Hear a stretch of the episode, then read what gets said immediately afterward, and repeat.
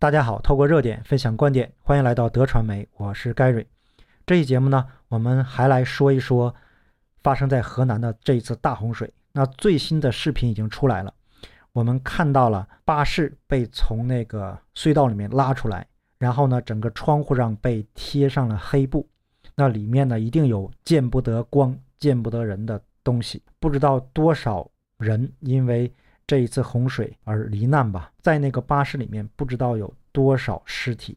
那么我们看到了这个视频是从高处往下拍的，周围呢全部都是军警把守的各个路口。那么在灾情最严重的时候，没有看到他们来救人。那么在灾情已经过去了，他们又出来维稳。最可怕的实际上就是他们来了，洪水实际上都没有他们可怕。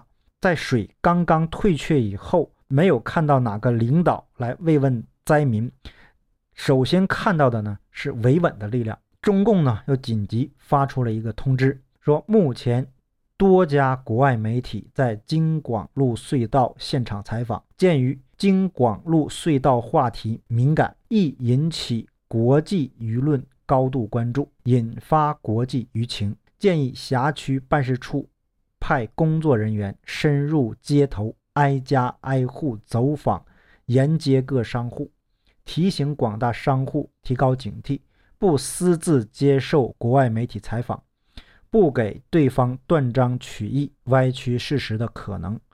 如发现相关情况，及时向辖区办事处反馈或直接报警处理。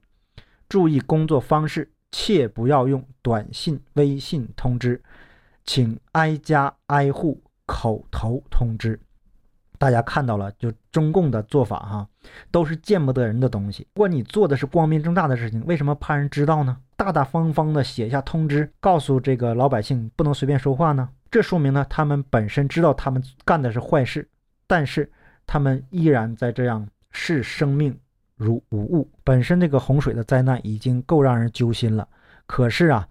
我们看到了中共后续的做法，更让人愤怒。那本身呢，这次灾情就是七八分人祸，一两分天灾，因为它的水不可能一瞬间有那么大。那有人就在网上公开了一份聊天记录，有一个叫静坐偶成的说：“我数学不好，峰值一小时两百毫米降雨，有没有可能在五分钟内？”淹没四公里的隧道，那秋叶说，官方消息应该不会假，估计地面上有大量水涌入。那下面一个赵掌柜说了，四公里长的隧道，纵截面为梯形，体积公式为上底加下底乘以高除以二乘以路宽，设路宽为八车道，则隧道体积约为一百一十万立方米。五分钟灌满，则需要每秒流量约七千立方米。对比黄河流量约平均每秒一千七百立方米，需要四条黄河给这条隧道注水。那为官方洗地的人就说了，当事人说隧道里面突然从地下管道喷出。实际上呢，我数学也不好，但是简单的数字还懂，对吗？只要上过小学数学、初中数学的人都能了解，这个这个水是从哪儿来的？中共的无预警泄洪造成了这一次巨难。在泄洪之前呢，没有人通知。那为什么没有人通知呢？有一段话呢，是去年一个安徽地方官说的，我觉得很有道理。他说，关于水库泄洪，引用去年安徽一个地方官的话说：“水库泄洪只能偷偷的泄，是不能下通知的。如果下了通知，涉及到水库上下游村庄、人畜、青苗、企业的赔偿问题。如果不通知，当成是一种自然灾难。”就没有赔偿一说了。大家看到了多邪恶，为了利益啊，罔顾百姓的生命。那我上期节目说了，制度不改，那么这种事情还会继续的发生。那么我们怎么应对呢？怎么来面对未来发生的一些大灾大难呢？我在过去的节目中都已经说过很多次了。首先呢，我们要退出中共的这各级组织，退出党团队，跟他划清界限。老天要惩罚他。那么我们离他远一点，跟他断开这个关系。恶事是他做的，跟我们没有关系。第二条就是呢，能跑抓紧时间跑。今天呢，我们就看到了一个台风它绕着台湾走，本来是对台湾去的，可是突然来了个九十度的转弯，直接对着大陆就去了，大概上海那一带和南京那一带呀。那个我具体我就没再往下看哈。总之，那个台风是拐了一个九十度的弯，直接就奔着大陆去了，绕着台湾走。那大家想一想，那是什么力量能造成这样的现象呢？当然了，我个人是相信举头三尺有神明，我是相信神的。那么现在呢，就是上天要惩罚中共的时候了。那今后呢，可能会有更多的大灾大难在惩罚中共。那么谁在跟他站在一起，都将可能成为下一个受害者。那作为普通的百姓，那就抓紧时间。能离开的就尽早离开，尽快离开。那么有一位朋友呢，呃，他离开了中共国。那说到这里呢，可能有人不信了。那网易有这样一个帖子，他就说了：“神问诺亚，当初你知道有洪灾，为什么不告诉世人？”诺亚回答说：“我告诉他们了，他们说我是疯子。”我觉得过去我一年多在这个呃我的频道里反复的讲说，在中共国的朋友啊，赶紧离开，能。离开，抓紧一切时间离开中共国，避免成为受害者，避免为中共站台。可是呢，有些人走不了，走不了呢。像我刚才说的，那你退出。那有能力走的呢？现在最好的办法就是出国务工。我在前几期节目曾经有提到过。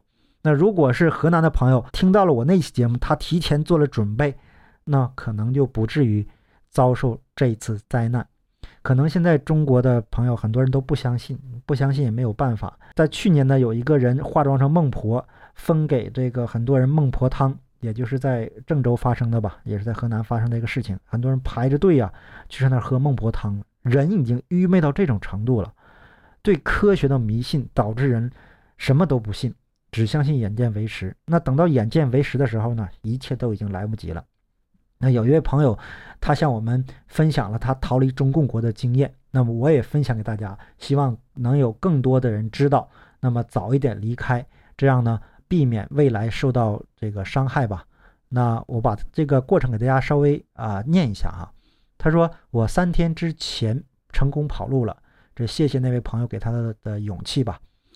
呃，他拿到了新加坡的工作签证，换了登机牌，过海关之前。”有四个警察围着他盘问了半个多小时，由为什么要出去工作开始，问了非常多、非常详细的问题。完了呢，还要他呃之前工作场所的照片，因为他经常用的是苹果手机，里面有太多敏感信息。他出发前七天买了个国产安卓，然后刻意的在上面呃多用微信，留下足够多的信息。然后警察呢还翻了他微信和支付宝的所有转账记录，没有任何问题。可能觉得他太干净了，又要求他打开微信搜索海关过海关，觉得是有人告诉他怎么应付他们。他手机没有任何记录，警察放过他了。然后呢，呃，海关柜台里又有人盘问了相当多的内容，他还听到他们一起说了，呃，说他有没有在名单上，真的是非常凶险。终于呢，盖了出境的章，放他走了。他控制住表情，不敢流露出一丝情绪，熬到了上飞机，入境星岛，也就是新加坡，才敢哭出来。现在离开的机会已经珍贵到容不得一点拖延了。希望你能让更多的人看到这些信息，能帮一个是一个吧。那么我现在就把这个信息分享给大家，也是能帮一个是一个。大家尽早的离开中共，离开中共国，离不开的呢？也赶紧退出他的各级组织，不相信中共说的任何一个一句话吧，连他的标点符号都不能相信。我们看到了这一次郑州的洪水，在老百姓受灾受难的时候呢，没有看到他们一个来，什么央视啊，什么地方台呀，没有看到他们呃关心过老百姓，他们竟然关心德国的水灾，这是非常奇葩的事情。然后他们不报道呢，那作为我们海外的媒体报道了真相，他要说我们歪曲事实。所以啊，中共的邪恶已经无法用语言来形容了。他做的事情、做的恶事啊，过去我在节目中讲太多了。